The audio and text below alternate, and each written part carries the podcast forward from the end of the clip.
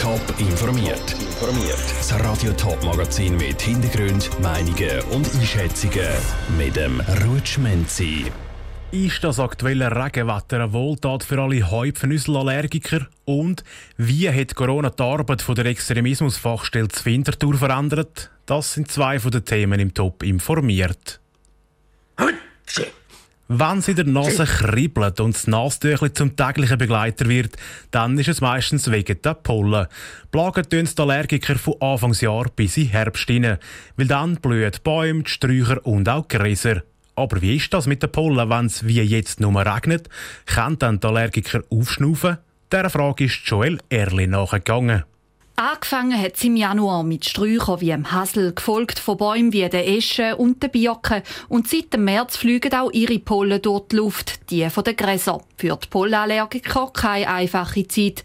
Darum zeigen sich viele von ihnen erleichtert, wenn es regnet. Das Wassertröpfchen die Luft aber von Pollen befreit, sei ein Trugschluss, sagt Nadia Ramsayer, Allergieexpertin vom Schweizerischen Allergiezentrum AHA. Man weiss, dass es vor einem Gewitter Beschwerden zunehmen können, einfach weil dann die Luftfeuchtigkeit hoch ist und die Pollen können platzen Das kann dazu führen, dass es stärkere Beschwerden gibt. Aktuell hat es wegen der fehlenden Sonne aber nicht viel Pollen in der Luft. Schon frisch sozusagen für alle Pollenallergiker. Aber holt die Natur die Blütezeit nach dem Regen nach? Nein, sagt die Allergieexpertin Nadia Ramsayer. Eine Verschiebung von dieser Blütezeit gibt es aber eigentlich nicht. Also umgekehrt auch ganz starke Trockenheit können die Pollenproduktion einschränken und so eine Reduktion von der Pollenkonzentration führen. Weil es momentan aber sehr feucht ist, können es laut der Allergieexpertin sein, dass die Schimmelpilzsporen in der Luft zunehmen und in der Schweiz reagieren doch auch 1 bis 4 Prozent der Bevölkerung auf Pilzsporen allergisch. Also die Pilzsporen könnten jetzt in dieser feuchten Zeit für Allergiesymptome verantwortlich sein. Die Pilzsporen sind wie Pollen in der Luft und werden so auch eingeschnauft. Wer darum momentan häufiger nüssen muss, es könnte an denen liegen und nicht an den Gräsern. Der Beitrag von der Joel Erle. Für die Allergiker empfiehlt sich auch immer ein Blick auf die Pollenprognose, weil wenn die Pollenbelastung wieder steigt, können so auch genug frühe Medikamente eingenommen werden, die helfen. Verschwörungstheoretiker und Skeptiker haben in der Corona-Krise einen Aufschwung erlebt. Sie haben Lügen über das Virus verbreitet, aber auch der Bund und seine Massnahmen kritisiert. Angehörige von solchen Leuten wissen vielfach nicht, wie damit umgehen. Genau für so Fall gibt es Hilfe bei der Fachstelle für Extremismus und Gewaltprävention, wie es die Winterthur eine hat. Der Jonas Mielsch klärt, wie sich die Arbeit durch Corona verändert hat.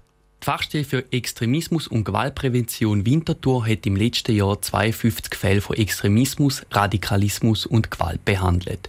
In diesen Fällen haben sich Familienmitglieder oder Freunde bei der Fachstelle gemeldet. Die sorgen sich um die Personen, die sich in diesen Bereich bewegen. Der Leiter der Fachstelle, der Urs Alemann, sagt, der Fachstelle ist es wichtig, dass so Leute nicht in eine rechtsextreme oder Verschwörungstheorie-Ecke gedrängt werden sondern es geht darum, Familie zu begleiten, oder den Kollegen von gewissen Leuten, die radikale Äußerungen durchaus machen können und die zu unterstützen, damit sie eine gute Position finden, auch in diesen Konflikten, die sie sind und schlussendlich dann, wenn immer möglich, auch im Kontakt bleiben Die Fachstelle führt dann mit den Leuten, die sich melden und sich um ihre Angehörigen sorgen, Gespräche. In diesen Gesprächen wird erklärt, wie sich die Angehörigen mit Anhängern von Extremgruppen umgehen müssen. Aber auch bei der Fachstelle gibt es Grenzen, wo das Helfen nicht mehr geht. In Winterthur ist da die sogenannte rote Linie, wie der Urs Alemann erklärt. Das heisst, es gibt ein Spektrum von illegalem Extremismus und eins von legalem. Im legalen Bereich sind zum Beispiel radikale Äußerungen oder wenn man gegen soziale Normen verstoßt, dann ist das im legalen Bereich.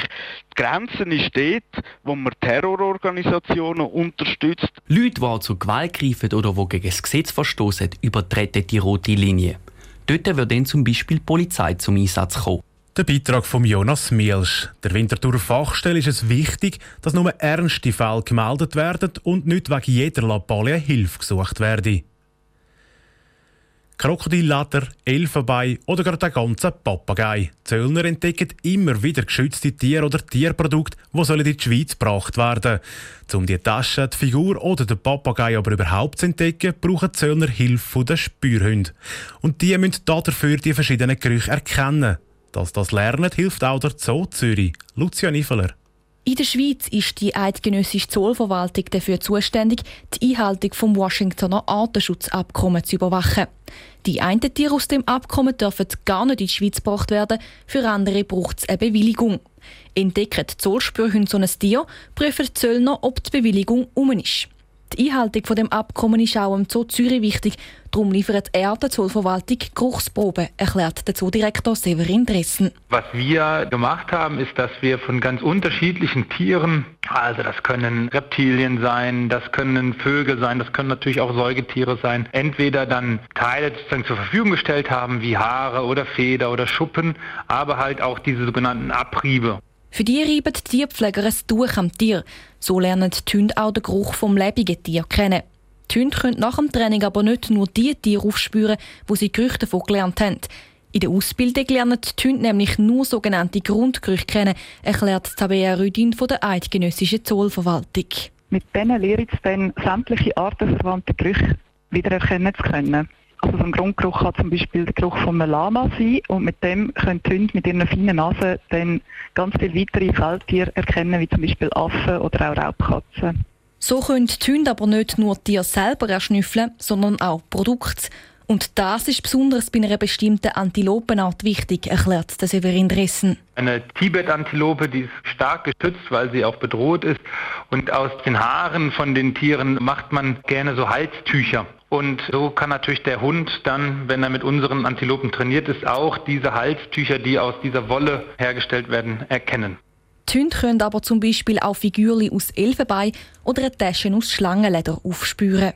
Der Beitrag von der Lucia Niffeler. Ein Video, wie der Zoo die Geruchsproben von seinen Tieren sammelt und die Hunde mit Hilfe von denen trainiert werden, gibt es auf toponline.ch. Top informiert, auch als Podcast. Mehr Informationen gibt auf toponline.ch.